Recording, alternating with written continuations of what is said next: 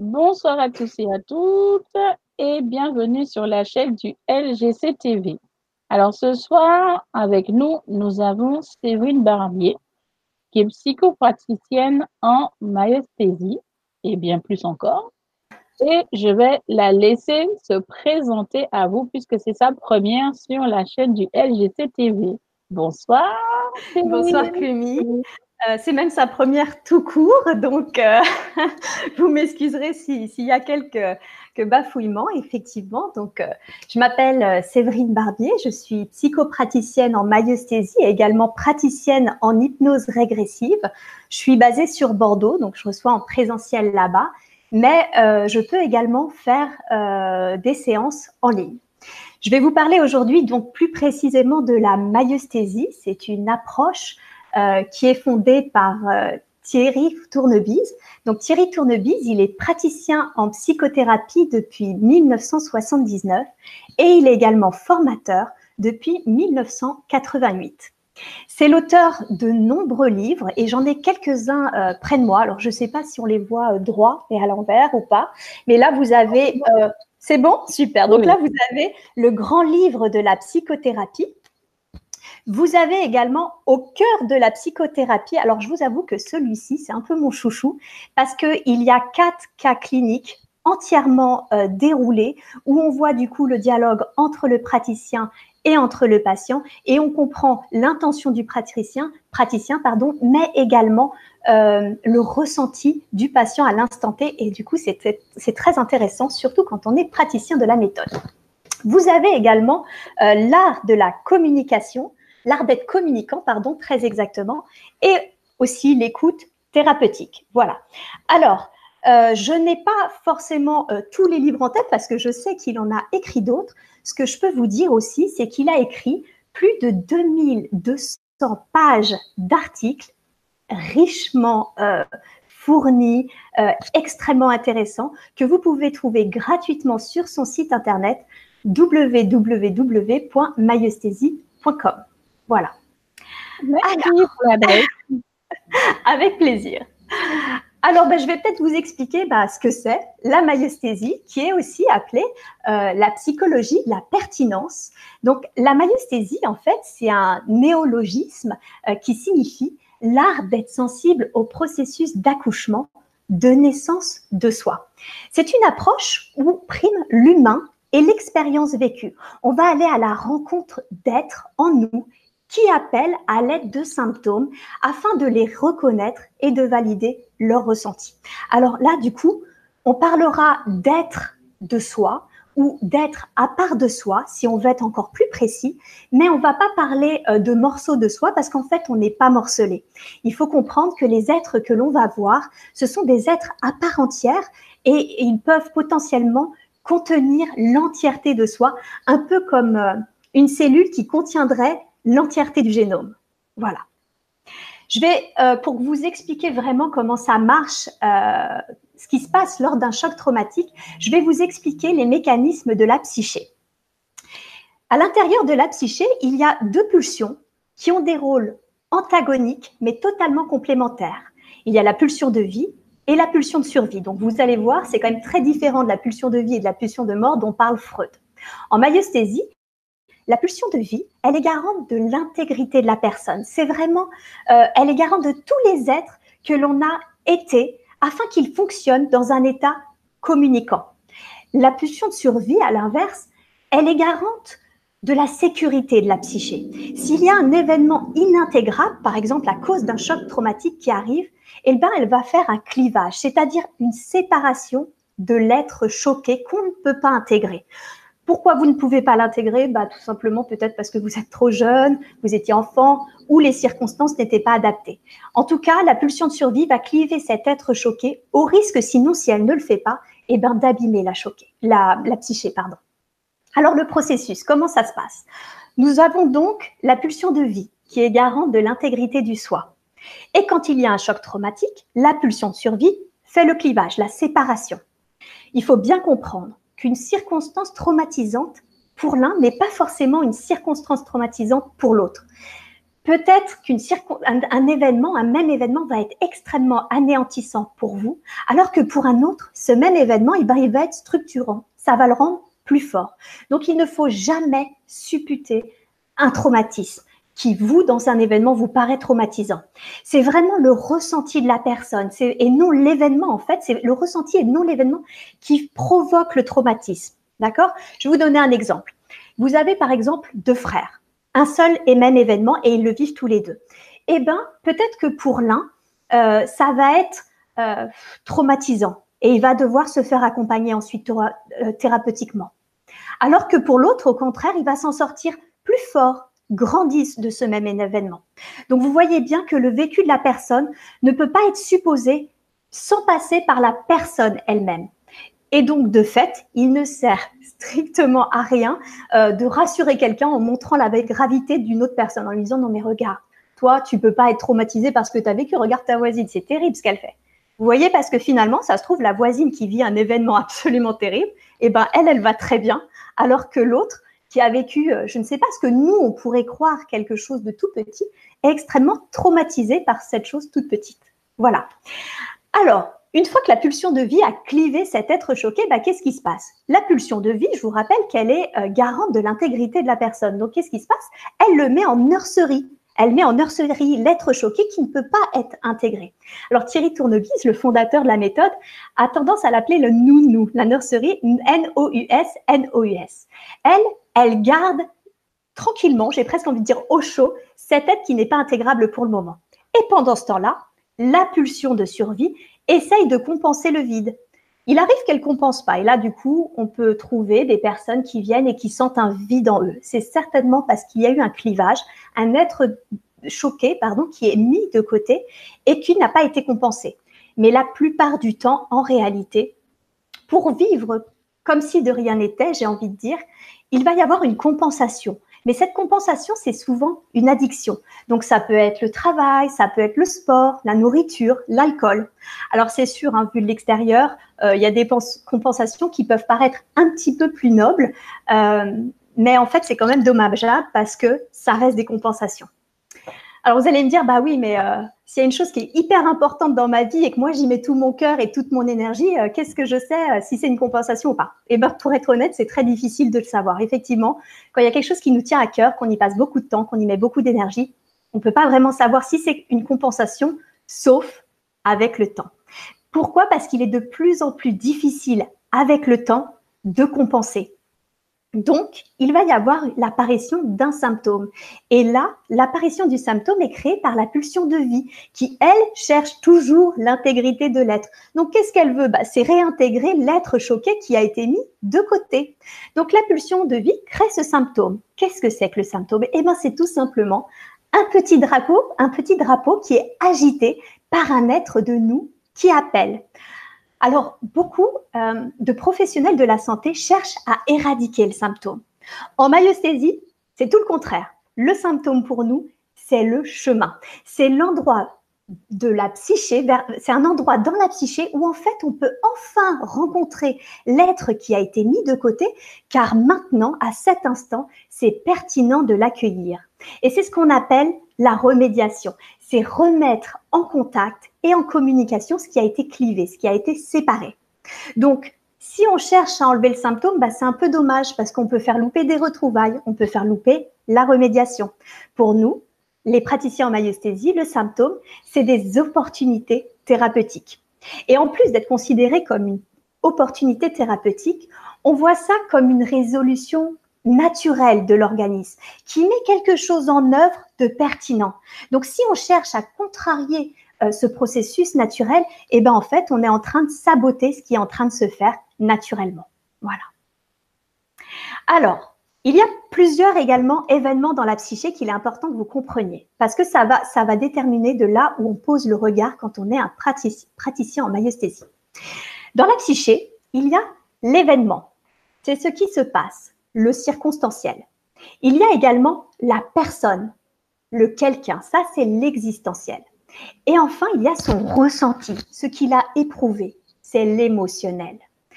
La myosthésie va tenir compte en premier de la personne, puis en second de son ressenti et en troisième de son événementiel. Donc concrètement, en séance, comment ça se passe? Eh bien, en premier lieu, on va aller rencontrer et accorder une reconnaissance à l'être qui nous appelle. On va admettre son existence et même on va, euh, on va lui montrer de la gratitude parce qu'en fait, il accepte cette rencontre et que ça ne nous est pas dû le fait qu'il nous réponde. Donc, on peut même ressentir de la gratitude pour cet être qui appelle et qui enfin se montre à nous. Dans un deuxième temps, on va aller valider le ressenti de l'être. Mais plus que d'aller dire OK, tu ressens ça, on va même aller attester de sa dimension, de la dimension de son ressenti. À quel point? À quel point tu as souffert, à quel point tu étais heureux, à quel point tu étais malheureux? On atteste la dimension du ressenti. À ce moment-là, très très souvent, les professionnels de la psyché, eux, ce qu'ils veulent, c'est apaiser, rassurer le patient. C'est très différent de la posture du praticien en maïesthésie qui, lui, il est juste heureux de voir cet être, en fait, et de valider ses ressentis émotionnels et la dimension de l'éprouver. Voilà ce qu'il fait. Et généralement, dès qu'il y a reconnaissance de l'être et la validation de ses ressentis, eh bien, il y a un apaisement et les symptômes disparaissent parce qu'en fait, l'être a été de nouveau intégré. Alors oui, il arrive parfois qu'un symptôme ne disparaît pas tout de suite. Pourquoi? Eh bien, tout simplement parce qu'un symptôme appelle plusieurs être parfois en même temps. Et donc, du coup, le symptôme, lui, il va disparaître que quand tous les êtres ont été reconnus et validés. Et il arrive aussi parfois que le symptôme disparaît et quelques mois, quelques années après, il revient. Eh bien, c'est pas parce que le travail n'a été pas fait, mais peut-être parce qu'il y a d'autres êtres à accueillir.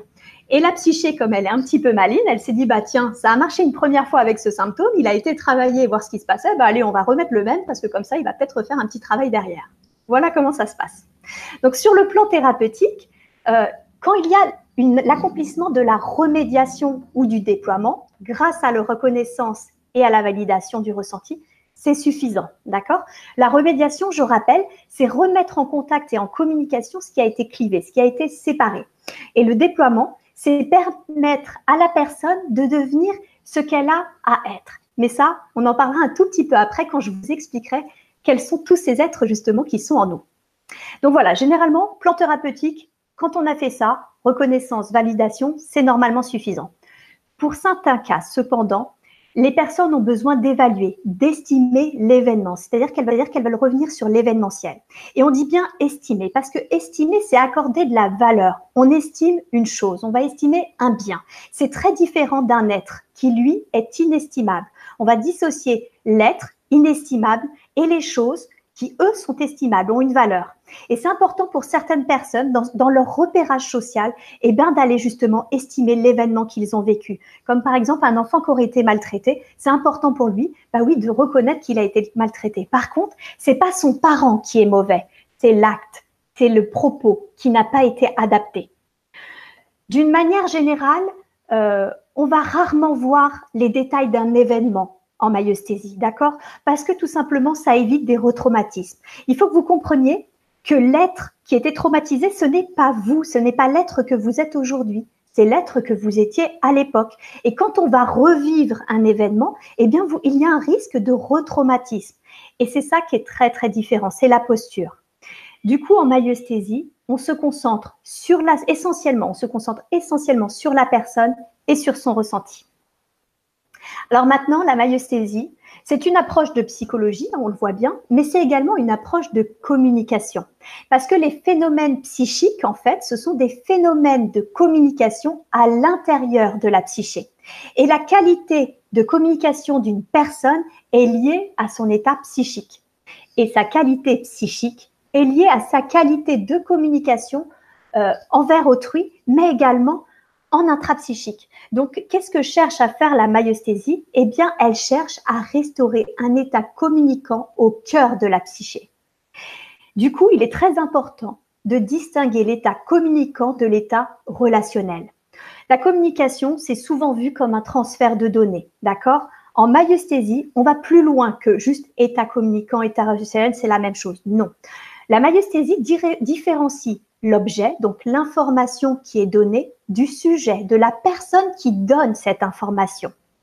Si, euh, si par exemple, Plumi, tu relèves l'information, eh ben, tu vas être impacté. Tu vas être dans un état relationnel. Tu vas avoir de l'intérêt pour cette information, mais ça va te créer un lien d'affect, avec euh, cette information qui peut être soit agréable, soit désagréable. Si c'est agréable, bah super, tu vas être peut-être admiratif du contenu qui t'a été dit. Si c'est désagréable, tu vas chercher à te protéger. Donc du coup, qu'est-ce qui va se passer? Bah, Tu vas avoir deux filtres devant l'être. Il y a l'être devant toi et deux filtres. Le premier, c'est l'information en soi. Et le deuxième, c'est tout simplement la nature de l'information. Donc, OK, tu es admiratif du contenu, c'est bien, mais tu ne verras toujours pas l'être. Mais si en plus tu trouves l'information désagréable, tu vas chercher, comme je l'ai dit, à te protéger de l'information. Et dans ce cas-là, tu vas avoir certainement des réactions, mais en plus, tu n'es plus du tout avec la pertinence de la personne qui a choisi de te dire ça pour une raison bien précise. Et du coup, la vraie question, c'est en quoi est-ce important pour cette personne de dire ça et de pas chercher seulement le contenu de l'information? Alors que si on reste avec l'être, on n'est pas impacté. Et là, on est dans un véritable état communicant. On porte notre attention sur l'être.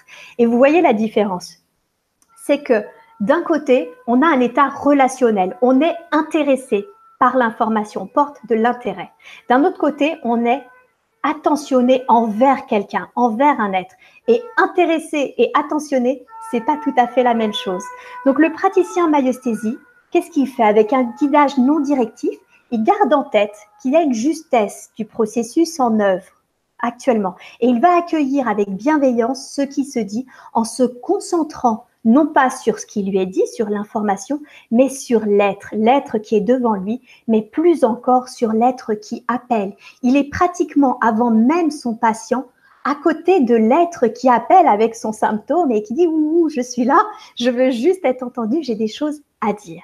Voilà.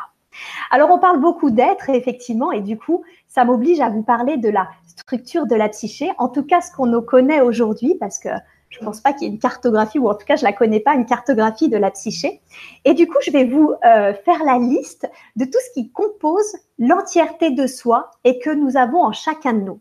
Donc, nous avons celui que l'on est actuellement, moi, toi, Clumy, tous ceux qui nous écoutent, dont on est plus ou moins conscient et qui sont composés de tous ceux que nous avons été depuis notre naissance. Alors ça, généralement, grâce à Jung, c'est plutôt bien traité en psychologie, c'est le soi. On a également le soi en devenir. Ça, c'est ce que l'on a à être dans le futur. Parce que oui, on a quelque chose à être dans le futur et que des fois, on n'ose pas devenir qui on a à être, pardon, tout simplement par peur de déplaire à certains, pour ne pas créer de problèmes. Et puis on a le soi inter et transgénérationnel. Alors ça, c'est tous ceux dont on est issu, tous les ascendants, les grands-parents, les arrière-arrière-grands-parents, etc. Et quand il y a un être qui appelle de ce côté avec un symptôme, allez, très très souvent, vous pouvez être sûr qu'on a affaire à un secret de famille. Et du coup, oui, exactement. Donc du coup, ce qui est très important aussi de savoir à ce moment-là, c'est qu'il est vraiment essentiel de ne jamais dévaloriser les ascendants on en revient à la même chose, on différencie les êtres des actes et des propos. D'accord? Une chose est inacceptable et c'est très important de le dire pour le repère social de la personne qui en a été victime, mais les faits, s'ils sont évalués, les êtres ne le sont jamais. D'accord? Donc si un parent, par exemple, est vu comme un monstre, ça veut dire que la personne est issue d'un monstre. Comment est-ce que elle, elle peut se construire et se penser normale? C'est juste pas possible. D'où l'importance toujours en maïesthésie et ça devrait, j'ai presque envie de dire dans toutes les pratiques, de bien différencier les êtres inestimables de leurs propos et de leurs actes. Il y a autre chose qu'on trouve très souvent, euh, c'est le symptôme systémique. Alors qu'est-ce que c'est que le symptôme systémique? Eh bien c'est tout simplement, euh, on trouve beaucoup ça dans les couples ou alors dans les relations amicales très fortes, ce genre de choses. Ça peut arriver également chez les voisins, hein. mais c'est le petit drapeau de l'un, donc le symptôme, hein, qui en fait s'agite chez l'autre. Et quand on est en séance, on se rend compte qu'en fait, la personne qui porte le symptôme, elle porte l'être qui est par exemple son conjoint. C'est ça le symptôme systémique. On a une chose qui est très très rarement évoquée en psychologie, c'est le soi étendu. Alors là, attention, on rentre dans une autre dimension, c'est le transpersonnel. C'est un travail qui a été euh, très souvent euh, évoqué par Stanislav Grof. Hein. Le transpersonnel, c'est pas notre biographie, euh, c'est pas notre histoire familiale non plus, mais c'est l'histoire de l'humanité, d'un peuple, des esprits. Alors attention, je, je, me rends compte à quel point ça peut paraître ésotérique, mais là, vous allez voir toute la délicatesse d'un praticien qui doit essayer de mettre quelque chose euh, en mots qui n'est pas dissible, mais qui parfois est même difficilement pensable. C'est des ressentis, c'est très très difficile. Parce que oui, la maïesthésie, ça considère la structure de la psyché comme quelque chose du chrotopique, d'accord? Donc en fait, la psyché, elle n'est pas concernée par l'espace, le topos, et ni par le temps, le chronos. Dans la psyché, il n'y a pas de lieu, il n'y a pas de temps, mais tout est bien réel pourtant. C'est un peu comme la psychologie phénoménologique, la description des vécus des personnes telles qu'elles les dit, telles qu'elles apparaissent à leur conscience, elle est plus importante que la réalité objective. Alors certes, c'est une réalité subjective, mais c'est une réalité subjective qui est impactante pour les personnes. Et alors, en plus de lucrotopie, mot bien barbare, on va rajouter un autre mot assez sympathique, c'est contemporanéité. Et oui, parce que tous les êtres en nous sont ensemble au même endroit, passé, présent, Alors ça, les physiciens, quand même, ils commencent à en parler, hein, que le temps n'existe pas, que ça existe localement, d'accord? Mais c'est vrai que l'être que l'on est aujourd'hui va se retrouver à parler à l'être qu'il était enfant et vont peut-être faire une team, une équipe qui va aller voir l'arrière-grand-parent qu'ils n'ont pas du tout connu, mais qui est super en colère parce qu'il n'a jamais été entendu. Donc voilà, tout se passe en même temps.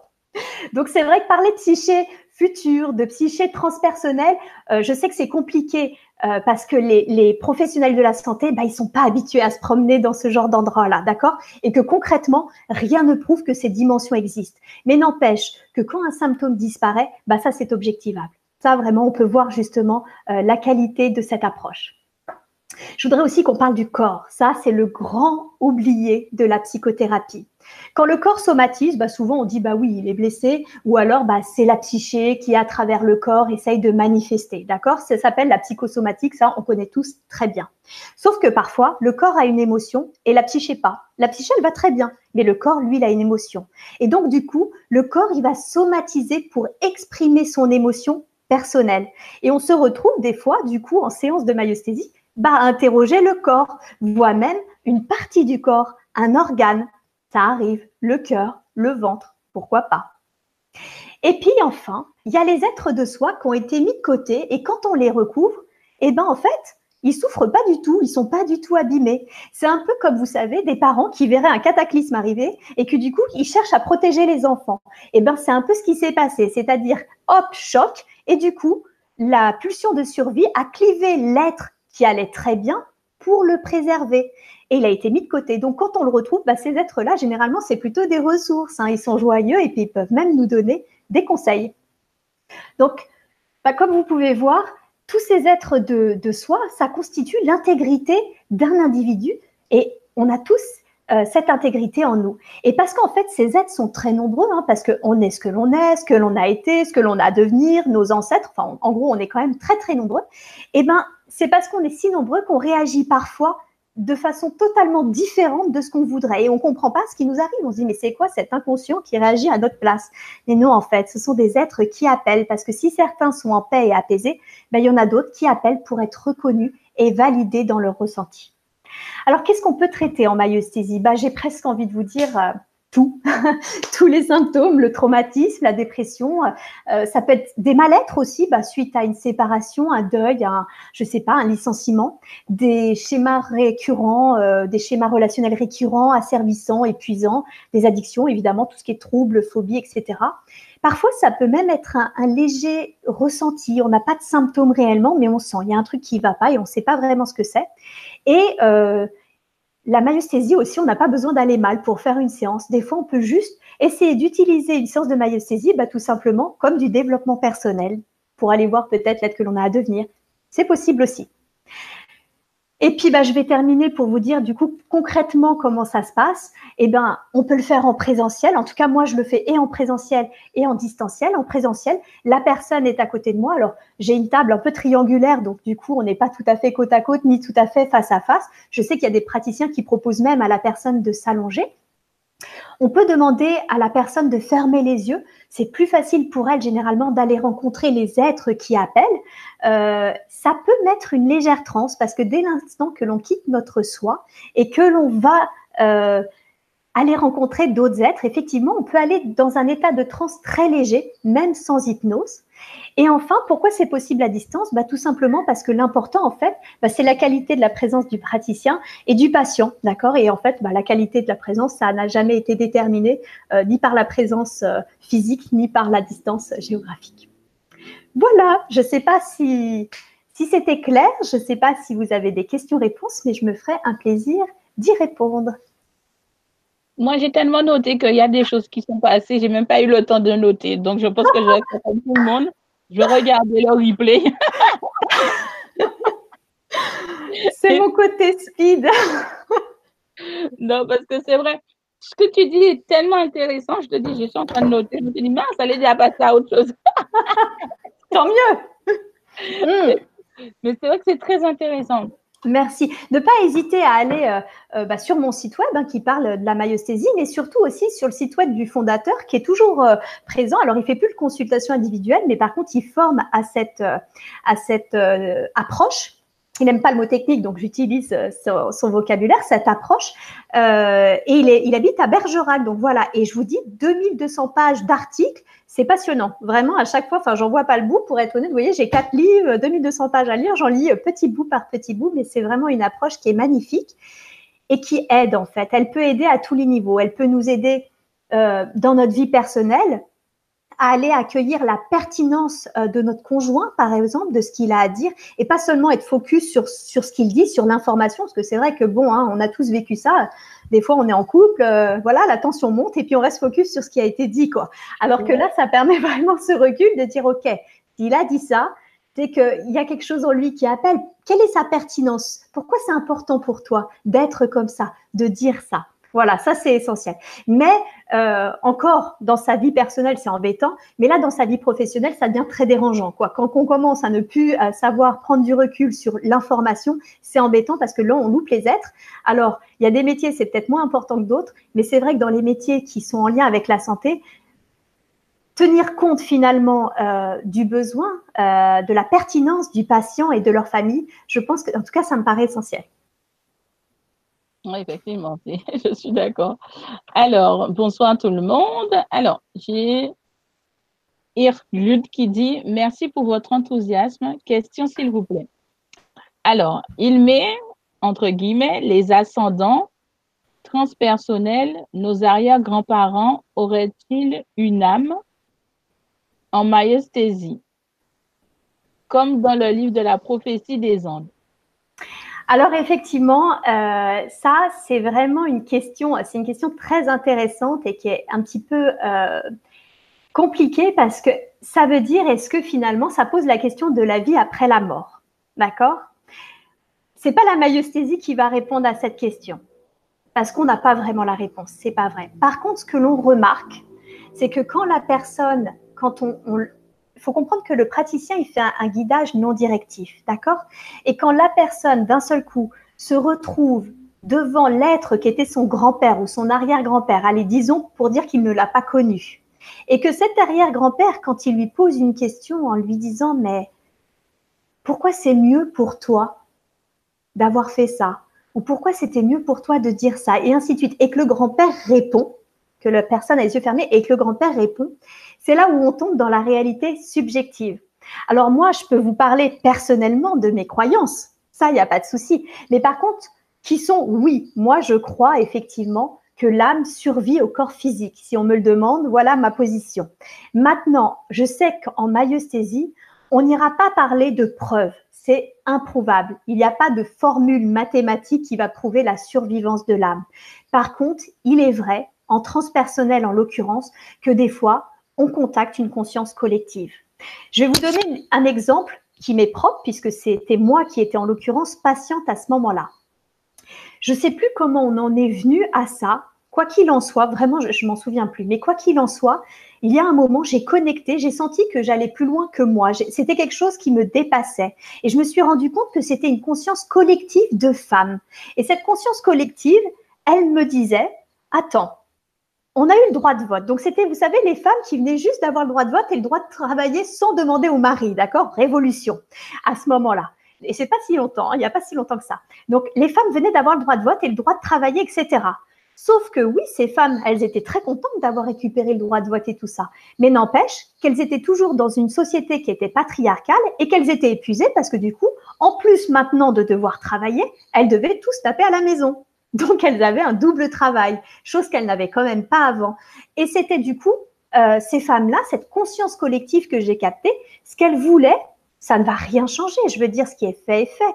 Mais ce qu'elles voulaient, c'est être entendues. Entendues en disant qu'elles avaient été, d'une certaine façon, que c'était des femmes qui avaient été sacrifiées. Parce que oui, elles s'étaient battues pour le droit de vote, pour le droit de travailler, pour le droit d'avoir un compte bancaire, mais que il a fallu de nombreuses années avant que les hommes mettent la main à la pâte et qu'il y ait un petit peu euh, d'égalité au niveau des tâches ménagères et euh, de l'éducation des enfants à ce moment-là, moi, je peux pas vous dire si cette conscience collective, vous voyez, la maïosthésie, elle va pas vous, va pas vous prouver par A plus B que, euh, euh, que comment s'appelle ce, cette conscience collective existe bien. Par contre, ce qui est sûr, c'est que quand je l'ai reconnue, quand je l'ai validée, cette conscience collective, j'ai senti un apaisement, quoi. J'ai senti quelque chose en moi qui était très juste.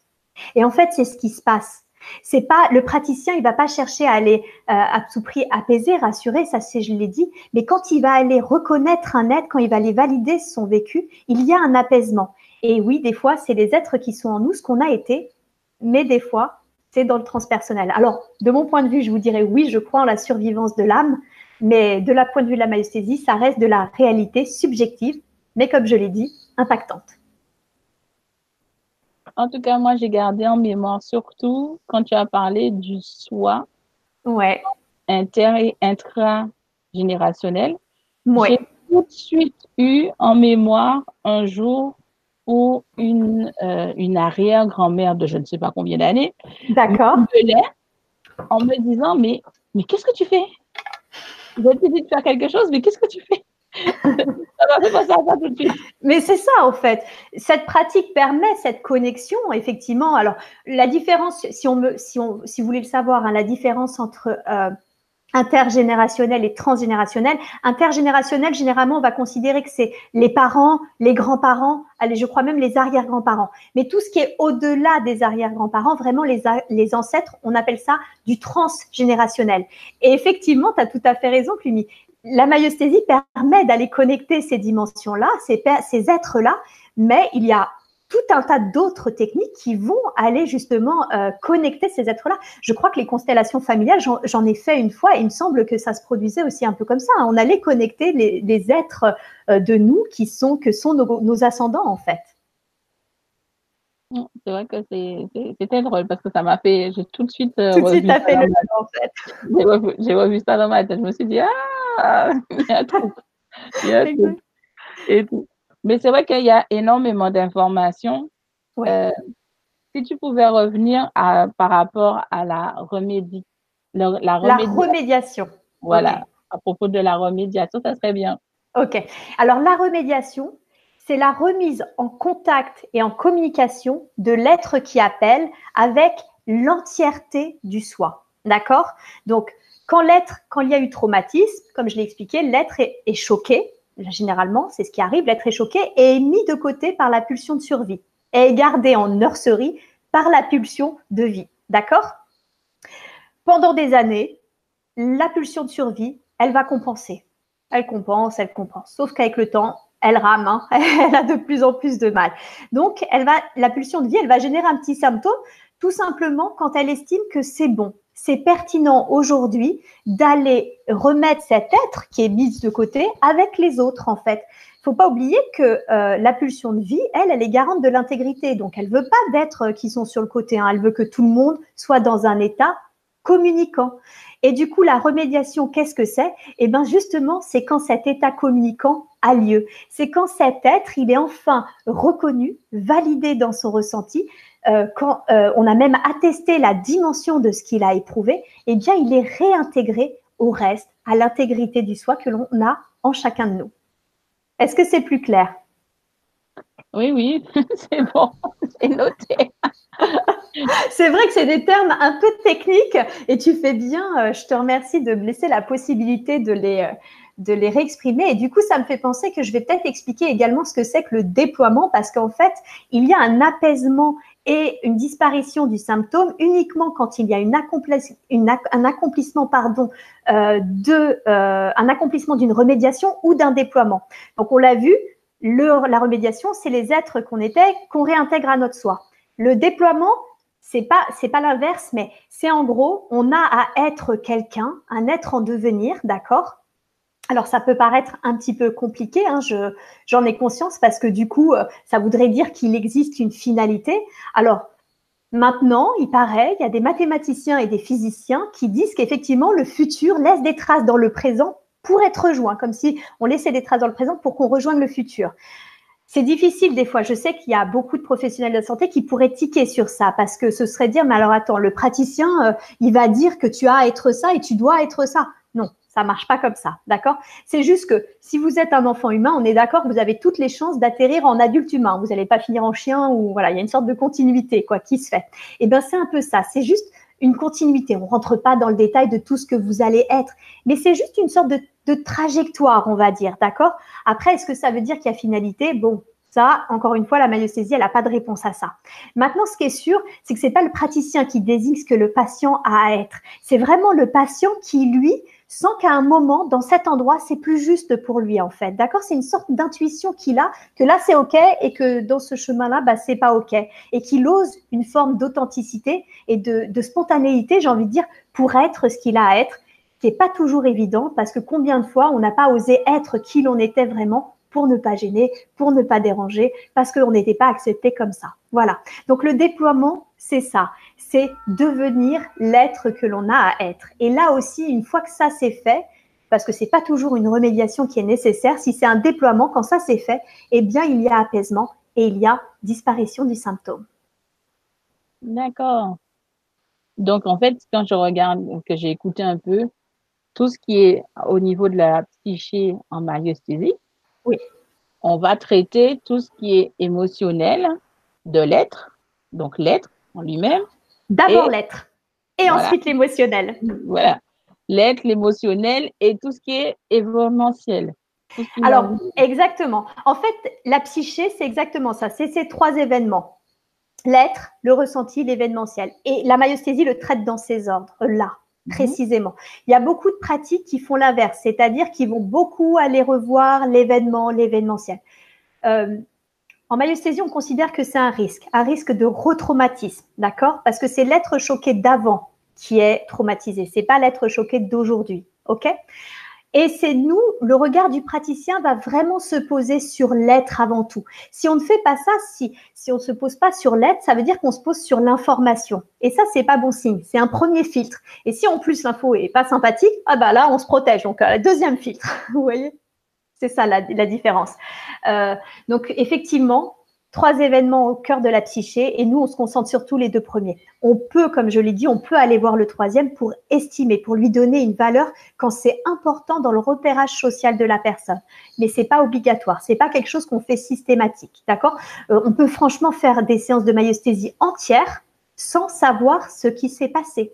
C'est-à-dire vraiment, la personne va juste euh, aller voir les êtres, expliquer leurs ressentis, nous donner leurs ressentis et euh, on n'aura pas été voir une seule seconde ce qui s'est passé. Et franchement, on s'en fiche, on n'en a pas besoin. Donc c'est super sympa parce que vous imaginez bien qu'une femme qui a été violée, elle a peut-être pas envie de revivre son viol.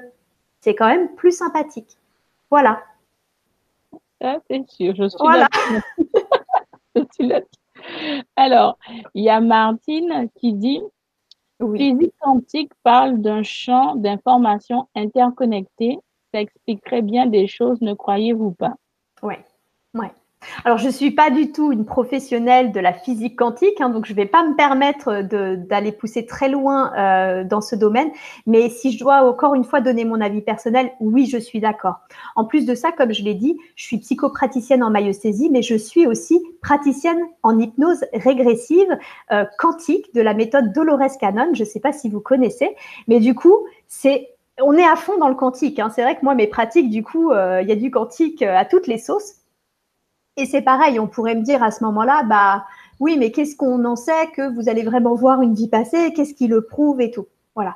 N'empêche qu'aujourd'hui, euh, il y a des il y a des physiciens qui sont en train de prouver que l'univers est connecté, que le temps n'existe pas, ou alors s'il existe, il existe à un niveau local. Voilà. Donc j'ai pas les formules mathématiques qui prouvent que l'univers est connecté et que le temps n'existe pas, mais je sais qu'il y a des physiciens qui en parlent de plus en plus, et ça me fait vraiment plaisir justement de voir le monde scientifique commencer à s'intéresser à cela.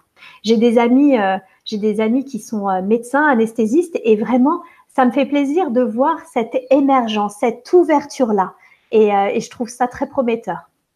On va dans le bon sens, à mon avis. Oui, effectivement, je suis d'accord là-dessus. Oui. Je suis tout à fait d'accord. Euh, bah, en tout cas, si vous avez des questions, ben, n'hésitez pas. Hein eh ben, Séverine va faire un, grand plaisir, un grand plaisir pour vous répondre. Voilà, tout à fait. Et puis, si vous répondez pas ou euh, tout de suite, ou parce que vous n'êtes pas là, tout simplement, et que vous allez le voir en replay, ou si vous avez des questions, bah, vous n'hésitez pas également à me contacter sur. Euh, vous avez mon adresse euh, sur mon site www.séverinebarbier.com avec plaisir. Oui, voilà. N'empêche que c'est vrai que je pense que moi aussi, je vais regarder le replay. Il n'y a pas de souci. Tu peux, toujours aussi me tu peux toujours aussi me recontacter si tu as besoin de plus d'informations ou de compléments d'informations. Ce sera avec plaisir, Cluny. moi, je dirais tout simplement, bon, allez, on va faire tous la formation euh, de maïesthésie parce que ça a l'air très intéressant. Franchement, ce serait une joie si tout le monde se formait à la maïosthésie, ce serait une joie parce que dans ce cas-là, ça veut dire que tout le monde commencerait à réellement communiquer et ne plus être dans un état relationnel d'affect où on est affecté par les informations qui nous sont données et où on verrait l'être en face de nous, vraiment l'être qui est en face de nous et qui a sa pertinence de nous dire ce qu'elle est en train de nous dire, même si au fond, nous, au début, on est un petit peu choqués, mais quand on se fixe euh, sur cet être, il y a quelque chose de magique qui se passe, quoi. C'est presque un état... Euh, c'est même pas presque en fait, ça vous oblige à un état de non-jugement. Alors j'espère que euh, on va devenir tous des petits bouddhas sur terre. Alors je vous en prie, allez vous former à la maïesthésie. Il euh, n'y a pas que d'ailleurs Thierry Tournebise hein, qui forme. Je sais aujourd'hui qu'il y a euh, une praticienne sur Paris, il y en a également à Bordeaux, il y en a à Toulouse, il me semble. Ça commence à se développer. Ben, justement, on pose une question, Hirondelle qui pose une question en disant comment se former à la maïesthésie ah bah voilà, c'est parfait, on en parlait. Alors, le fondateur est, toujours, euh, alors je, vraiment voilà, je répète, je crois qu'il y a Paris, Bordeaux, Toulouse. Je sais pas si on a d'autres, enfin certainement, mais pas, euh, je connais pas tout le monde et j'ai pas tout en tête. Euh, mais je sais que le fondateur est toujours vivant, qu'il existe à Bergerac et, il propose encore justement des formations. Profitez-en, c'est un être qui est merveilleux. Et en plus de ça, j'ai jamais vu quelqu'un qui était, qui, qui incarnait autant son approche. Je veux dire, pour le coup, c'est vraiment quelqu'un de bienveillant. Et quand on lui parle, eh ben, on sent qu'il est juste en train d'être avec l'être que l'on est et pas du tout euh, occupé à notre information. C'est assez incroyable de, le vivre. Ben, apparemment, j'ai une, de tes consoeurs, on va dire ça comme ça. D'accord. Qui dit, elle s'appelle Elisabeth Tardif Popper. Mhm. Qui dit, moi-même praticienne, je peux vous assurer que ça fonctionne. Merci à Séverine que je n'ai pas la chance de connaître, de nous partager tout cela, de tout son bel enthousiasme. Bah écoute, c'est très gentil Elisabeth et euh, bah, au plaisir du coup de, se rencontrer ou de s'écrire en, message privé sur Facebook. J'ai vu qu'elle avait mis un petit mot justement sur euh, euh, notre groupe que l'on a entre stagiaires et praticiens et j'avais trouvé ça vraiment adorable. Donc merci beaucoup Elisabeth. Alors, bien évidemment, si vous voulez les coordonnées de Séverine, ils sont dans, en tout cas, je les ai tous mis dans la barre d'infos ou sinon, vous allez directement sur le forum du LGC où euh, vous allez trouver également euh, des informations. Vous, vous pouvez la trouver également sur Facebook. Hein? Oui. Voilà. Oui, oui, je réponds pas mal en plus sur Facebook. Séverine, voilà, Séverine Barbier, vous allez trouver euh, sur le Facebook. C'est Séverine Barbier-Lancereau sur mon Facebook. Il y a mon nom de femme. voilà. D'ailleurs, vous allez bientôt rencontrer son mari. Oui, tout à fait. Je vais vous le présenter dans quelques mois. Vous verrez que c'est intéressant. Oui, ouais, ouais, tout à fait. On fait un peu de teasing pour lui, effectivement. Mais il a une pratique, alors totalement différente de la maïesthésie, mais pas inintéressante non plus. Voilà, il vous, il vous parlera de ça dans quelques mois. Voilà, effectivement. Alors, il y a Martine qui dit Que pensez-vous de l'éveil des consciences? Il me semble qu'il s'accélère. Je crois que notre futur dépend de lui. Alors, je vais parler euh, en mon nom propre, d'accord euh, D'autant plus que ces informations-là, je ne les ai pas en maïesthésie, je les ai plutôt euh, en hypnose régressive, d'accord J'ai beaucoup d'informations en hypnose régressive, donc je vais parler de ce que de ce que on me dit, de, des informations que j'ai. oui, je crois vraiment et sincèrement, effectivement, en l'éveil de conscience, et c'est bien pour ça que je dis que les choses vont dans le bon sens. Je sais que c'est pas toujours simple quand on voit le quotidien, c'est pas simple du tout si vous continuez de lire les journaux et je vous invite à ne pas le faire et, à rester sur ce genre de chaîne justement ou des journaux positifs parce que voilà, je sais que ça a l'air terrible euh, vu comme ça. Euh, mais non, je pense que l'éveil des consciences, l'ouverture des consciences est en train de se faire, est en train de s'accélérer, donc tout va dans le bon sens, même si il est probable que certains, à cause de ça, passent par des de sales quarts d'heure, j'ai presque envie de dire, mais ça va dans le bon sens. J'y crois aussi beaucoup. Moi aussi. Eh ben, quelqu'un que tu connais très très bien pose une question. D'accord. Sylvia Brissé qui dit Je sais que Séverine pratique l'hypnose régressive quantique. Comment, comment intègre-t-elle la maïesthésie avec l'hypnose? Est-ce un bon complément? Oui, oui, oui. Alors, c'est une très bonne question. Euh, c'est même la raison pour laquelle, en fait, je me suis formée à la maïesthésie, pour être tout à fait honnête quand j'ai commencé l'hypnose régressive, je me suis vite aperçue, euh, c'est super l'hypnose régressive parce que ça va mettre en exergue tout un tas de choses, ça va même débloquer, on peut faire des soins, enfin vraiment c'est très très riche et très complet l'hypnose régressive. Et si tu es d'accord, j'aurais d'ailleurs plaisir de présenter pourquoi pas une prochaine fois cette activité. Mais oh, euh, mon plaisir. Euh, bah alors vraiment avec joie, on, on, se fera ça une prochaine fois. Euh, mais ce qui est sûr, c'est qu'il y a un moment, je me suis aperçue que d'accord, on avait été mettre en lumière certaines problématiques mais que du coup, on n'avait pas le temps parce qu'il y a beaucoup de questions et puis des fois, il y a beaucoup d'informations en hypnose régressive parce qu'on va pas avoir qu'une seule vie. Des fois, on en a deux, trois, euh, puis les dix questions des personnes qui viennent me voir. Enfin voilà. Et donc, de fait, euh, je me suis rendu compte, d'accord, on avait mis des choses en exergue, sauf que je sentais que la personne, eh ben, il restait des choses. On n'avait pas pu tout, traiter parce que justement, on parle de beaucoup, beaucoup de choses en hypnose régressive. Alors que là, la maïesthésie, ce qui est bien, c'est déjà, c'est une thérapie brève. Donc, vous n'en avez pas pour 20 ans, d'accord? Ça peut aller très vite. Et parfois, en quelques séances, ça se termine. Vous pouvez faire quelques séances, parfois même une, c'est suffisant. Et puis, vous pouvez en faire quelques-unes et puis revenir six mois après parce que d'un seul coup, il y a un autre aide qui appelle. Vous voyez, c'est vraiment selon ce que vous sentez. Et pourquoi je dis que c'était complémentaire à l'hypnose? Parce que je me suis aperçue que, en écoutant les personnes lors de l'entretien, que c'est pas des sujets sur lesquels je pourrais travailler en hypnose régressive, mais par contre que je pourrais aller revoir ensuite en maïesthésie. Et c'est là que je me suis dit, mais attends, moi, il va me manquer quand même une approche psychologique, parce que potentiellement, c'est ce que je disais, revivre un événement, ça peut être traumatisant. Alors, il est vrai que ma technique d'hypnose régressive, elle va rarement voir des événements dans cette vie-là. Je dis pas que ça arrive pas, mais c'est assez rare mais on ne sait jamais comment peut être intégré ensuite ce qui a été vu ou entendu. A priori, il n'y a aucun risque en hypnose régressive parce que c'est la conscience supérieure qui va décider de ce qu'elle montre à la personne. Et la conscience supérieure, c'est quand même sa sagesse la plus profonde. Donc, du coup, elle va pas montrer des choses dont qu'elle sait que la, que l'inconscient ne peut pas intégrer, qu'elle sait que la personne, pardon, ne peut pas intégrer. D'accord? Mais voilà, quand je voyais des choses qui n'étaient pas traitées en hypnose régressive, j'étais hyper frustrée de ne pas pouvoir mieux accompagner les personnes qui venaient me voir. Donc maintenant, quand je sens qu'on peut aller plus loin, que je peux encore plus aider la personne, et ben grâce à la maïesthésie, je peux le faire et je le dis aux personnes. Bah, écoutez, ça, si vous voulez, on pourra le retravailler plus précisément en maïesthésie. Et cette dimension psychologique, elle me semblait importante effectivement. Euh, importante et, et presque, j'ai envie de dire, comme une sécurité. Vous voyez, comme une sécurité d'avoir cette dimension psychologique dans mes séances d'hypnose régressive.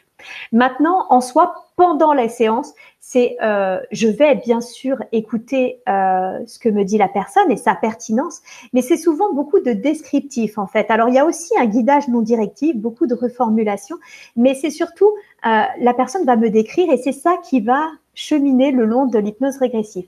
Quand je sens qu'il y a quelque chose qui dérange par contre fortement la personne, ça m'était arrivé une personne, je me rappelle, qui arrêtait pas de dire mais pourquoi je suis seule? Je suis toujours seule, mais pourquoi je suis seule? Et à un moment, du coup, je lui ai fait dit, je lui ai dit, et ça c'est typiquement euh, euh, ce qu'on ferait dans une approche en maïesthésie, je lui ai dit c'est important pour vous de pas être seule? Et là, du coup, ça a débloqué quelque chose. Bah oui, et voilà, elle a continué en fait sa séance.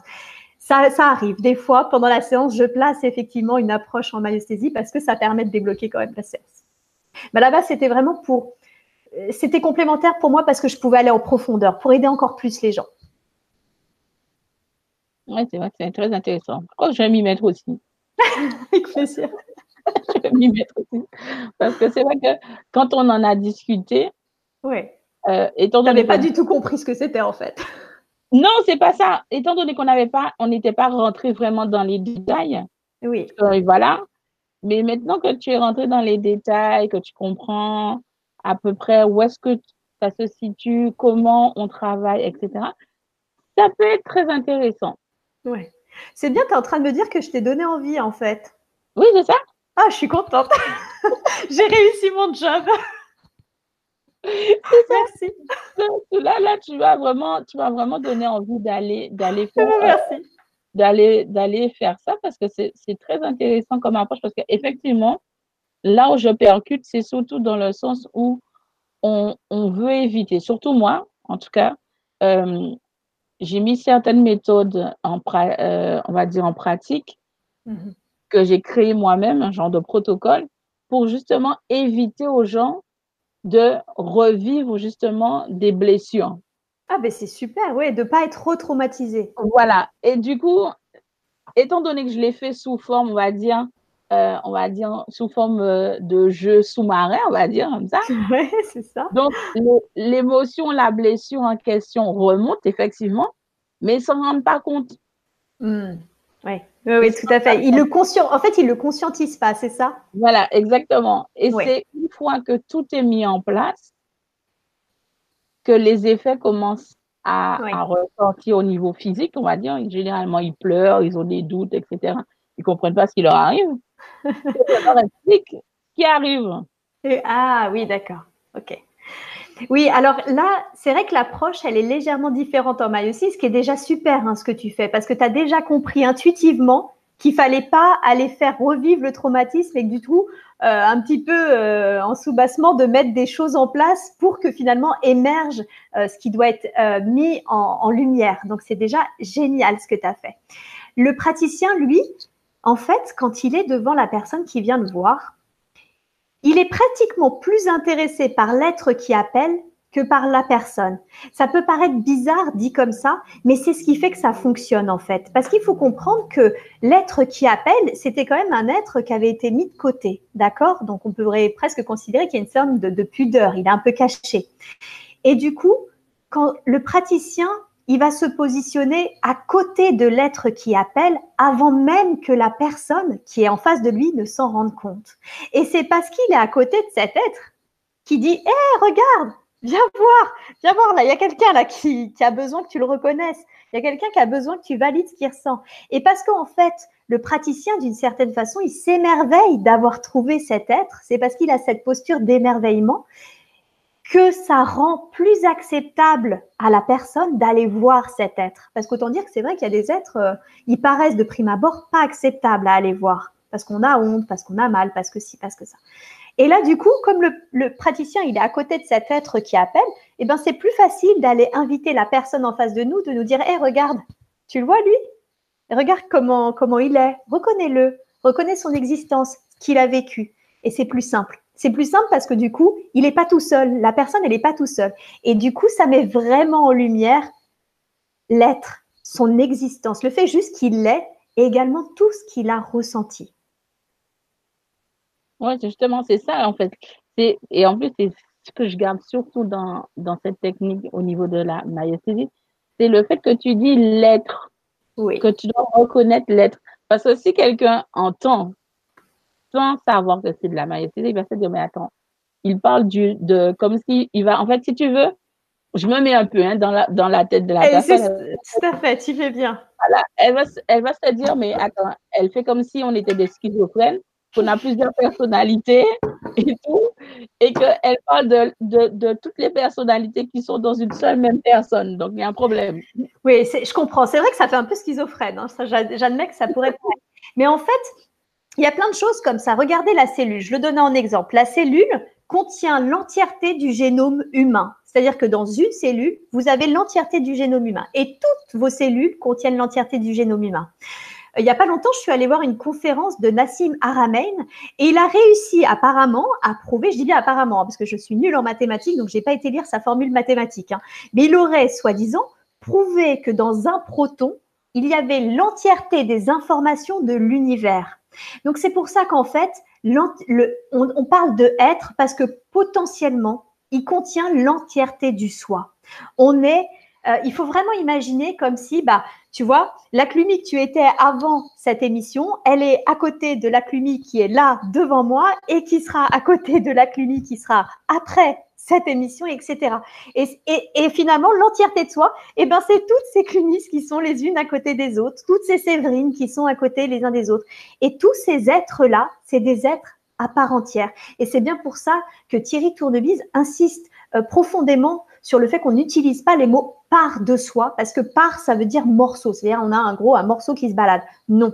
C'est un être, un être qui a vécu. Et on le voit bien parce que si moi je me rappelle de mon être euh, quand j'étais enfant, bah, c'est pas du tout la même psychologie que l'être que je suis aujourd'hui. Et on voit bien que c'est deux êtres différents. C'est vraiment pour ça qu'on fait être.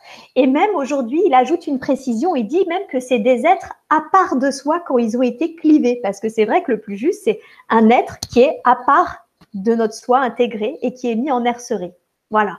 Mais par simplification, on va rester par être parce que c'est des êtres de nous, de tout ce que l'on a été.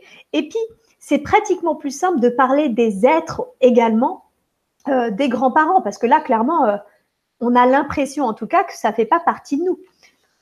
Je suis en train de voir que je joue avec le soleil, je ne sais pas si c'est mieux comme ça.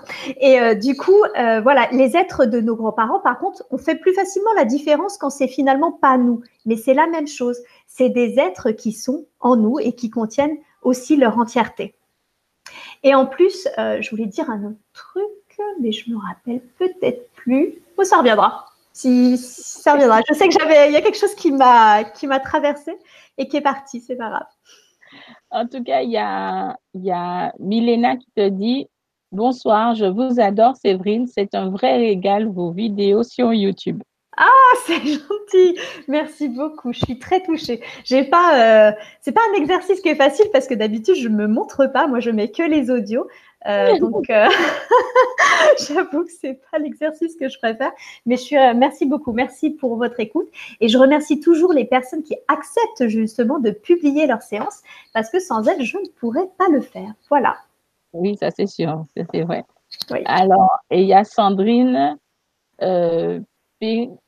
Pironnet qui dit Je trouve que Séverine et Thierry sont complémentaires. oui. oui, alors, euh, elle sait de quoi elle parle parce qu'en fait, j'ai eu le plaisir d'avoir Sandrine euh, en séance d'hypnose régressive et je sais également qu'elle a appelé mon mari euh, pour une séance de Theta Healing, ce fameux Theta Healing dont il vous parlera certainement en septembre ou octobre, je ne sais pas, c'est lui qui décidera. Donc effectivement, elle doit savoir. Moi, du coup, je n'ai pas de recul sur ça, mais merci. Si elle trouve que c'est complémentaire, bah c'est top. Tant mieux. Euh, il y a Elisabeth qui, rajoute que l'approche maïesthésique est puissante et douce à la fois. Tout à fait. C'est vrai. Puissant parce que ça peut être extrêmement rapide. Voilà, comme je vous l'ai dit, c'est une thérapie brève. On n'a pas besoin de faire ça pendant dix ans. Euh, des fois, une séance même, ça suffit. Alors évidemment, ça dépend un peu le, euh, du, symptôme. Hein. C'est sûr qu'une dépression, ça va peut-être être un petit peu plus long qu'un simple événement à aller voir. Enfin, d'ailleurs, pas l'événement à aller voir, mais que d'être à aller voir qui ont vécu un, événement. Donc ça va vraiment dépendre euh, de, ce qu'il y a à aller voir. Maintenant, oui, c'est très puissant. C'est vraiment très puissant et j'étais... Euh, euh, je vous avoue que la première fois, quand moi-même j'ai fait une séance de maïesthésie, je me rappelle que Bon, j'y suis allée par curiosité parce que je savais pas pourquoi cette approche m'appelait. Je connaissais rien à la maïesthésie, mais quand je me suis dit non, vraiment, Séverine, il faut que tu apportes de la psychologie à ta pratique d'hypnose régressive, eh ben, je suis tombée sur la myosthésie. Ça m'a tout de suite parlé, mais je comprenais rien. Je ne savais absolument pas ce que c'était. Et j'ai décidé, du coup, avant de me former, d'aller faire une séance. Et là, j'ai été impressionnée effectivement par la puissance de, la, de cette approche parce que euh, je pensais, j'ai été voir un événement de ma vie passée que je pensais avoir travaillé dans tous les sens. Et d'ailleurs, quand c'est tombé dessus, je me suis dit, oh non, on va pas y retourner, quoi, c'est pas possible. Non, mais vraiment, ça a été ma première action, genre, oh non, j'en ai marre.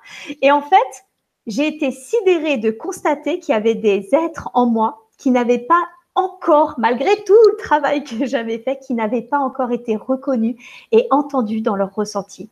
Et ça m'a sidérée. Et le lendemain, j'ai pas fait le rapprochement, mais le lendemain, j'ai pleuré toute la journée. Et c'est mon mari qui m'a dit, bah, attends, t'as vu la séance que t'as fait? Parce que moi, je te l'ai pas dit, mais ça fait quelque temps que je savais que t'avais ça à travailler. Voilà. Ça, c'est le problème d'avoir des, je vous dis pas, mais des hommes un peu Chanel. Hein. Lui, c'est des infos qu'on n'a pas, nous.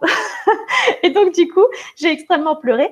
Et j'ai senti un vrai soulagement, un vrai apaisement. Et c'est là où j'ai vu la puissance de cet outil. Donc oui, je confirme. Euh, puissant et bienveillant parce que, comme je l'ai dit, on va pas voir l'événement qui nous a traumatisés. Et ça, c'est très, très important. Et également, on n'a pas besoin des détails. Non, on accueille tout mais vraiment tout est accueilli avec bienveillance, puisque le praticien, lui, dans sa tête, il se dit juste, OK, il y a une justesse, une pertinence à l'œuvre, donc j'accueille. Et au contraire, c'est ce qui va me montrer le chemin vers cet être qui appelle. Effectivement, ça c'est sûr. Alors, Martine qui dit, c'est vrai, très intéressant. Non, non, mais je vous dis, on va tous s'inscrire. Merci. Écoute, toi, apparemment, ça y est, c'est fait. Ton dossier d'inscription est presque envoyé, hein, si j'ai bien compris. En tout cas, tu es, sur le bon chemin parce que tu as compris intuitivement quelque chose qui est déjà énorme, effectivement. Non, je peux que vous encourager, effectivement, euh, si vous ressentez euh, une gêne, bah, tout simplement d'aller faire une séance d'hypnose, euh, pardon, une séance de myosthésie parce que c'est vraiment, vraiment très bien, c'est puissant, c'est rapide, euh, c'est bienveillant, effectivement, tout est en douceur. Et si ensuite vous sentez que dans votre métier, vous avez besoin d'une approche euh, psychologique et de communication, faites-le. Et j'ai presque envie de dire, de toute façon, même si vous ne le pratiquez pas, moi, c'est vrai que quand je suis allée me former, euh, je me suis rendu compte qu'on était plein à avoir plein d'autres pratiques à côté. Alors, il y a, moi, c'est vrai que je l'ai vraiment euh, distingué, c'est-à-dire que je propose des séances d'hypnose et des séances de myosthésie. Voilà, je ne fais pas le mix. Mais en réalité, j'ai rencontré, je me rappelle, une naturopathe qui mettait euh, cette pratique dans cette façon de communiquer avec les personnes qui venaient le voir, des personnes en Reiki, des personnes, voilà. Ils avaient tous des pratiques et en fait, ils intégraient justement cette approche dans leur pratique. Donc, j'ai presque envie de dire, ça sert à toutes les pratiques. Vous pouvez vous former, ça sert à toutes les pratiques. Et même si vous n'êtes pas praticien, vous pouvez le faire ne serait-ce que pour vous, pour apprendre à communiquer réellement avec votre conjoint, avec vos enfants. Parce que franchement, concrètement, soyons clairs, on a tous dit à nos enfants qui pleuraient parce qu'ils sont partis, mais non, t'as pas mal, c'est rien, regarde, mais c'est rien. Non, c'est pas ça, c'est pas, pas la bonne approche, c'est pas très pertinent. La pertinence, c'est de dire, c'est important pour toi de pleurer. Je suis pas sûre que ça soit vraiment le mot, mais vous, vous verrez, vous verrez que l'approche, c'est pas celle-ci. C'est pas de renier, parce que finalement, quand on renie euh, quelque chose, c'est du traumatisme doux. Vous savez qu'on dit non, c'est pas grave. Ça, ça s'appelle du traumatisme doux. Non, non, du coup, là, maintenant, tu m'as fait peur, là, du coup. Double raison pour te former. Non, surtout pas. Surtout pas. Dans les faits, on fait tout ce qu'on peut. Hein et c'est déjà énorme. ça, c'est sûr, si, on fait ce qu'on peut et qu'on le fait en conscience, c'est déjà énorme. Non, mais c'est vrai que euh, effectivement, ça serait très complémentaire par rapport à ce que je fais déjà moi. Oui. Et ça serait vraiment intéressant. Bah, par rapport à ce que tu m'as décrit, oui, ça me semble très complémentaire, effectivement. Tu vas voir, ça va t'ouvrir euh, de nouveaux horizons. Ah, j'en suis sûre, ça c'est sûr. tu vois, c'est pour dire, moi, quand j'ai commencé la myosthésie, j'étais en train de me former à tout plein de choses. Euh, je voulais d'autres pratiques encore. Et une fois que j'étais formée à la myosthésie, j'ai ressenti un sentiment de complétude. Je me suis dit, bah non, je m'arrête là. Hypnose régressive, myosthésie, stop. Je sentais vraiment la puissance justement de cet outil. C'était comme si bah, je ressentais pas euh, la nécessité de faire autre chose, de faire plus. Parce que vraiment, cet outil, il sert tellement au quotidien et je vois, il est tellement puissant, il est tellement que pour moi, c'était plus nécessaire. J'ai vraiment un sentiment de complétude professionnelle. Alors aujourd'hui, hein, attention, je parle, nous sommes le 9 euh, juillet 2019, je ne parle pas pour dans 10 ans, pour l'être que je serai dans 10 ans, mais alors d'aujourd'hui, je sens un vrai sentiment de complétude professionnelle. Ça, je sais. Du coup, moi, je vais t'envoyer du monde. Avec joie? Oui, je pense qu'il y en a pas mal qui seront, qui seront d'accord avec moi. Allez voir Séverine, vous allez vous bien. Avec grand plaisir. Mais comme je dis, moi d'abord. Quand tu veux. Alors, voyons voir qu'est-ce qui est écrit sur le chat. Alors, il y a un auditeur qui dit Je viens de YouTube, je n'ai pas pris le temps de regarder vos vidéos. Que proposez-vous? Comment ça fonctionne Ce sont des séances d'hypnose pour l'auditeur. Ah, d'accord. Donc là, il parle de l'hypnose régressive. OK. Je ne sais pas du tout si j'ai le droit de parler de l'hypnose régressive, du coup, dans la séance de myostésie. Je ne voudrais pas perturber. ça te dérange pas OK. Euh, bah, que ce que je propose, bah, moi, c'est l'hypnose régressive. Donc, en fait, c'est l'exploration des vies euh, passées. Alors, c'est un terme qui me dérange un peu parce que justement, le temps n'existant pas, moi, je le vois plutôt comme des lasagnes, un peu comme si tout existait en même temps et qu'en fait, passé, présent, futur, bon, voilà, tout, tout, tout existe en même temps et du coup tout est interconnecté.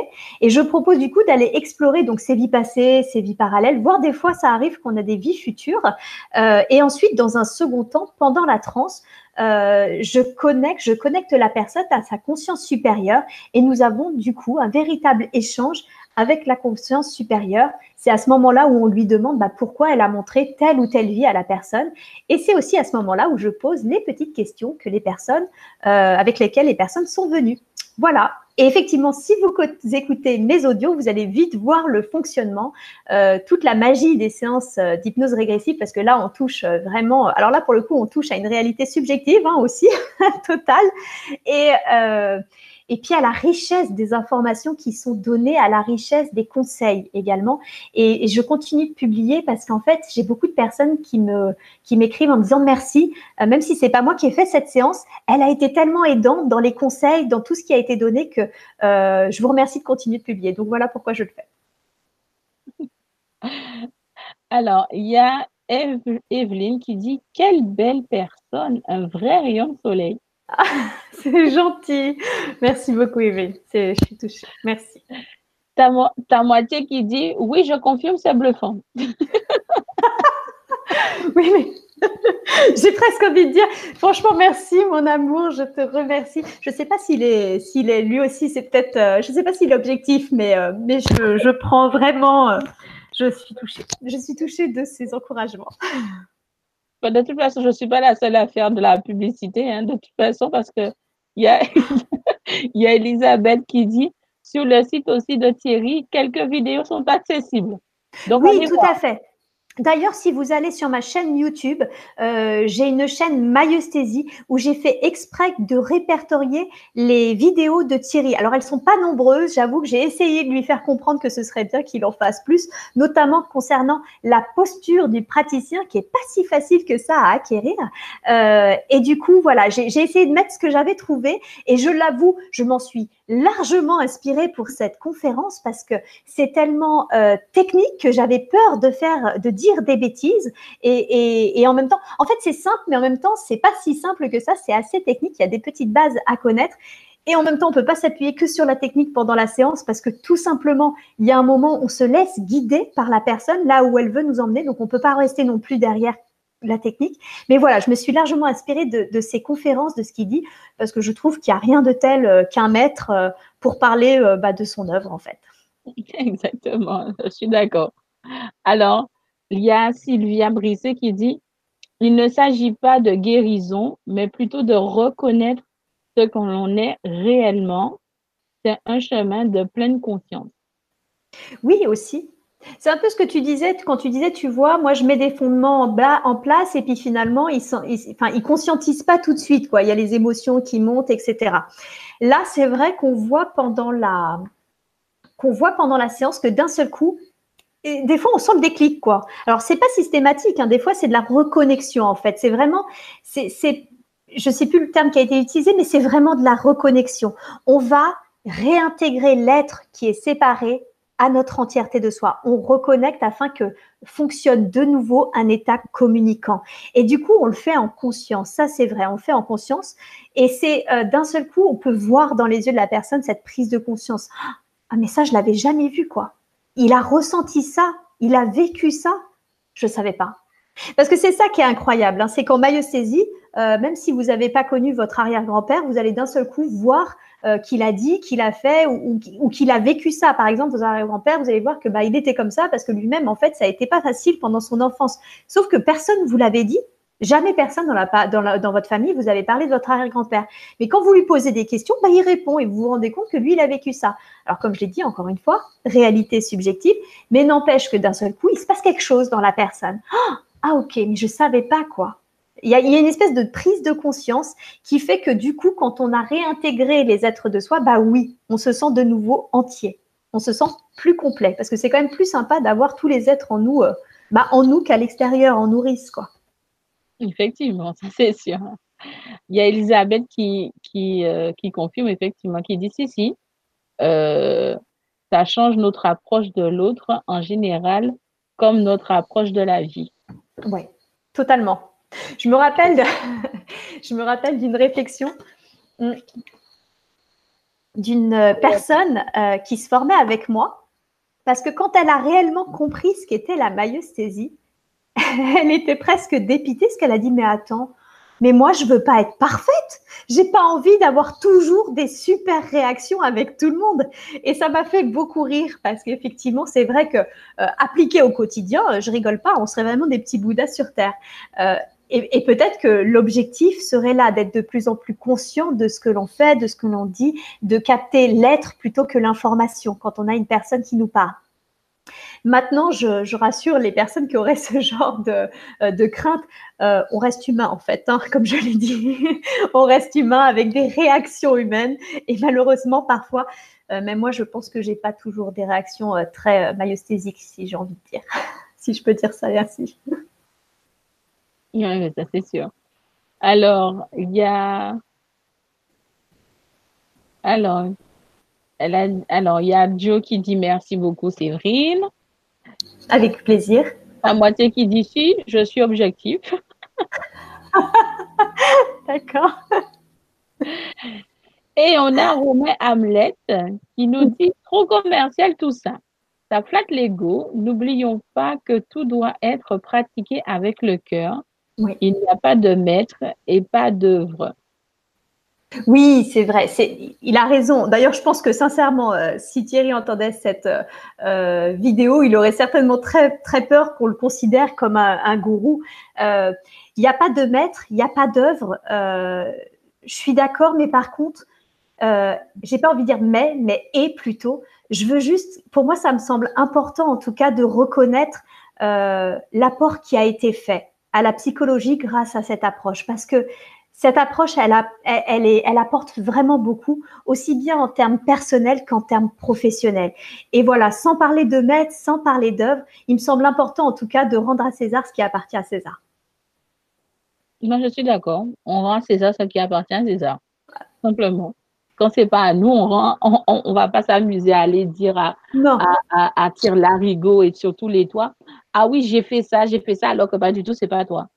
Voilà. C'est ça. J'en serais bien incapable parce que euh, l'air de rien, euh, il pratique, comme je l'ai dit, depuis 1979. Et je vous dis, il a, quand vous, si vous lisez ses articles, vous allez voir toute la recherche qu'il a effectuée en psychologie. C'est-à-dire qu'il a lu, mais euh, plus que je ne pourrais certainement lire en, toute une vie, et qu'il a, euh, il nous fait vraiment le, le cadeau, parce que je ne sais pas comment le dire autrement, mais vraiment le cadeau euh, de retransmettre d'une manière synthétisée son savoir et même parfois, du coup, euh, c'est pas du tout de le comparer, mais du coup de voir comment ça peut euh, finalement s'intégrer avec la maïeusthésie. Quelles sont les différences, quelles sont les ressemblances, où est-ce qu'il y a des points d'achoppement, etc.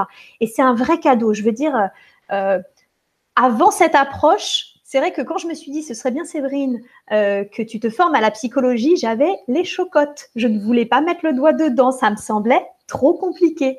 Et grâce à lui, grâce à cette approche, il a réussi à me rendre la psychologie euh, accessible, sans la vulgariser pour autant. Et c'est ça qui est magique.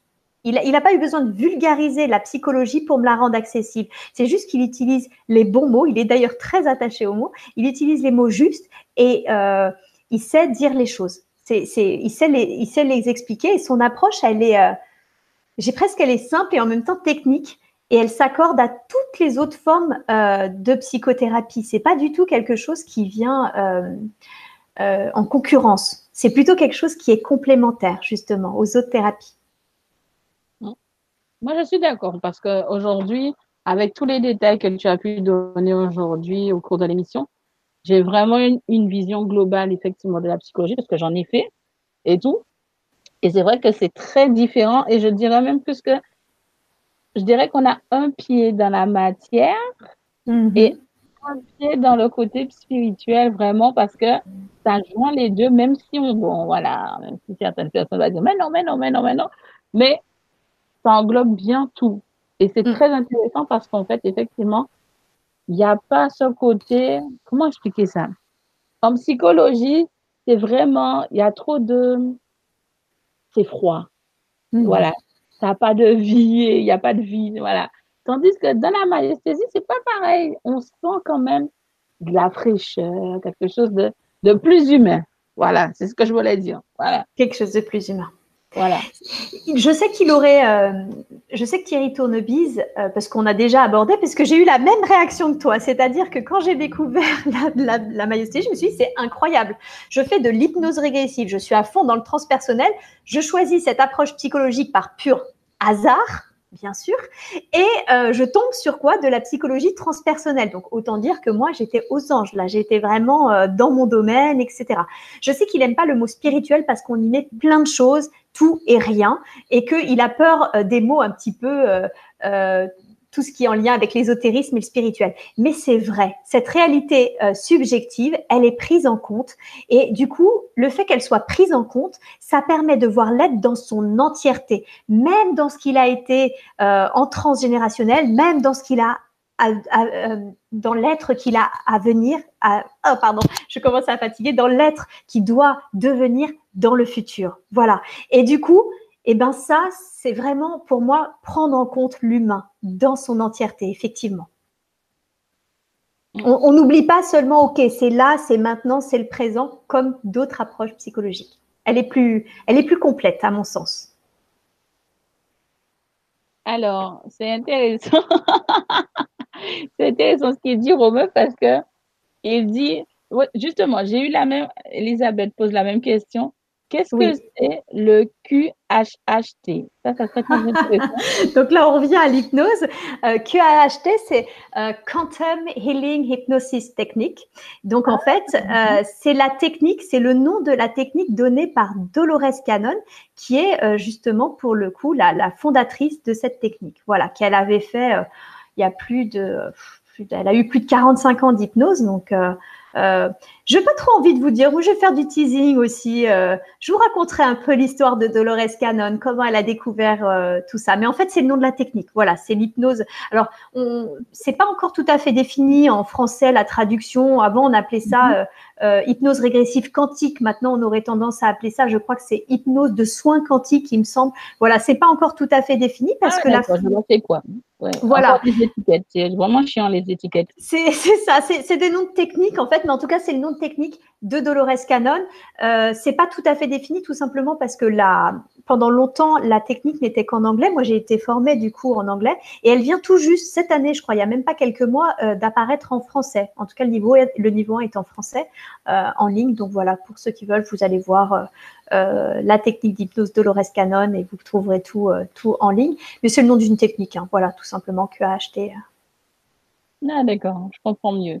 Oui, mais, comme moi. mais c'est vrai, non, mais c'est vrai qu'on ne sait pas. Je sais que des fois, ça peut m'arriver. J'ai peut-être mis hypnose. Je propose de l'hypnose régressive QAHT euh, et pas que d'ailleurs, parce que je propose d'autres techniques d'hypnose régressive euh, et j'expliquerai pourquoi également la prochaine fois que nous ferons ensemble sur l'hypnose régressive.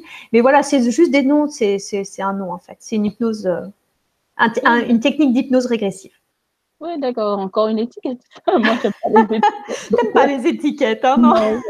Mais, Pour définir quelque chose, c'est vrai que ça m'agace parce que souvent on utilise des mots qui n'ont rien à voir ou à moitié avec ce qui est vraiment dans le contenu. Donc, du coup, j'ai dit non, laissez tomber les étiquettes, on laisse tomber. Je comprends que si tu, Si effectivement tu estimes qu'il n'y a que la moitié du contenu de ce qu'il y a dans l'étiquette, tu n'aimes pas les étiquettes. Non, voilà, c'est pas, pas possible. en tout cas, il y a Evelyne qui dit Le monde s'éveille enfin. Merci à toutes ces belles personnes de s'occuper des autres pour qu'ils soient enfin libérés de ces chaînes qui nous empêchent d'avancer. Merci, merci. Eh bien, vraiment, c'est avec joie. Je ne sais pas comment le dire d'autre que j'aime mon métier. Je voilà, j'aime mes deux pratiques en fait, et je m'y sens bien que ça soit dans l'une ou que ça soit dans l'autre. Ça m'apporte beaucoup à chaque fois, et c'est vrai que euh, quand on voit que la personne, elle repart de chez vous euh, avec un sourire ou soulagée ou en tout cas en allant mieux, ou en tout cas on sent qu'il s'est passé quelque chose, c'est vraiment un plaisir. Je dois reconnaître que ça nourrit. J'avoue que je, te rejoins là-dessus. C'est un vrai plaisir quand on aime ce que l'on fait ouais. Et qu'on voit les résultats sur les personnes qui viennent nous voir. Ah, je peux vous assurer que c'est que du bonheur. c'est vrai. Je le ressens aussi comme ça. Moi, ça me nourrit au quotidien. C'est vraiment que du bonheur. On se dit que bon, on a fait vraiment quelque chose de très très bien. On est content. Alors, il, répond en disant que oui, exact, en ligne en français, la formation est très bien faite. Voilà. Bah alors, du coup, là, je ne sais pas, parce que moi, je l'ai fait en anglais, mais effectivement, euh, je sais qu'elle est depuis quelques mois euh, en français. Voilà, je ne sais pas si elle est bien faite. J'avais entendu qu'elle était un peu euh, traduite au sens d'une manière un peu littéraire, voilà, mais, bon, je ne l'ai pas faite, donc je ne me permettrai pas d'émettre une opinion là-dessus. Après, je sais que c'était la même que, que celle en anglais, sauf qu'elle était sous-titrée français, donc je ne doute pas qu'elle soit, qu'elle soit pas bien faite. Ben, en tout cas, je te remercie infiniment de ton intervention. Merci à toi de m'avoir accueilli. Ah, mais moi, je, avec plaisir. C'est toujours un grand plaisir pour moi. Merci, merci beaucoup. Je n'allais pas te laisser euh, dans l'ombre. Non, il fallait que je te présente à tout le monde. C'était trop. C'est gentil. en tout cas, on aura l'occasion de, de refaire une émission. Avec plaisir aussi. oui. oui, je sens qu'il y a beaucoup de questions. Effectivement. Et, je pense que pour la rentrée, on aura, j'aurai euh, cette chance d'inviter. Euh, voilà, mon mari, Thierry Lancereau, euh, praticien en Theta Healing, il vous parlera de sa pratique. Qu'est-ce donc? Mon Dieu, quel teasing Même moi, quand j'ai entendu le mot, je me suis dit, mais qu'est-ce que c'est que ça encore? Je suis pas surprise. Mais tu sais, alors, il, il en parlera. Mais pour la petite histoire, à la base, c'est moi qui me formais à cette technique. Et quand je suis allée là-bas, ça m'a dit, mais c'est pas pour toi, ça, Séverine, c'est pour ton mari, en fait. et du coup, j'ai arrêté de me former et, c'est lui qui. la place. Voilà, exactement. Mais il racontera comment il en est venu à, à se former à cette technique. Ça, ça sera avec un très grand plaisir également. Ben, en tout cas, je te remercie infiniment. Euh, merci à vous, hein, en tout cas, d'avoir participé. N'oubliez pas pour contacter Séverine, vous avez toutes les indications en bas de la vidéo dans le descriptif. Sinon, allez sur Facebook, Séverine Barbier Lancereau. Vous pourrez la joindre ainsi également. Donc, nous, vous souhaitons une agréable soirée et à très bientôt sur le LGC. Merci beaucoup, merci Clémis et merci à tous ceux qui nous ont écoutés ce soir. Bye bye. Bye.